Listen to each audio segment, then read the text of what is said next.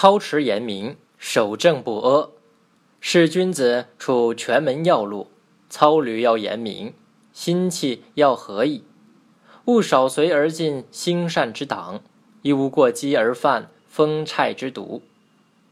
这段话的意思是说，有学识的人处于有权势的重要地位时，节操品德要刚正清明，心地气度要平易随和。不要放松自己的原则，与结党营私的奸邪之人接近；也不要过于激烈，触犯那些阴险之人而遭其谋害。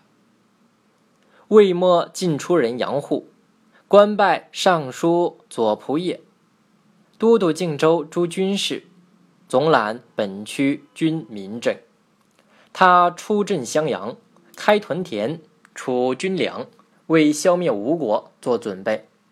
他屡请出兵，而未能实现消灭吴国的愿望。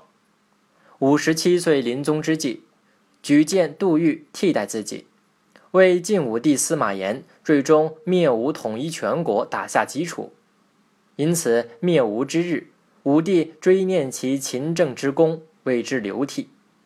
杨户是武帝伯父司马师的七弟，且替武帝之父司马昭掌管过机密。但他为官十分清廉，从来没有过徇私枉法。他曾说过这么一句话：“我虽在宫门为官，但要拒私情于千里之外，我是不会做贪污之事的。”此一言字字犹如金石。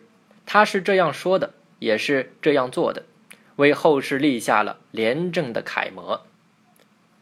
这一条谈的是为官之道，官场险恶。人情难测，所以身处其中，必须如履薄冰，如临深渊。同时要心气平和，少与人争。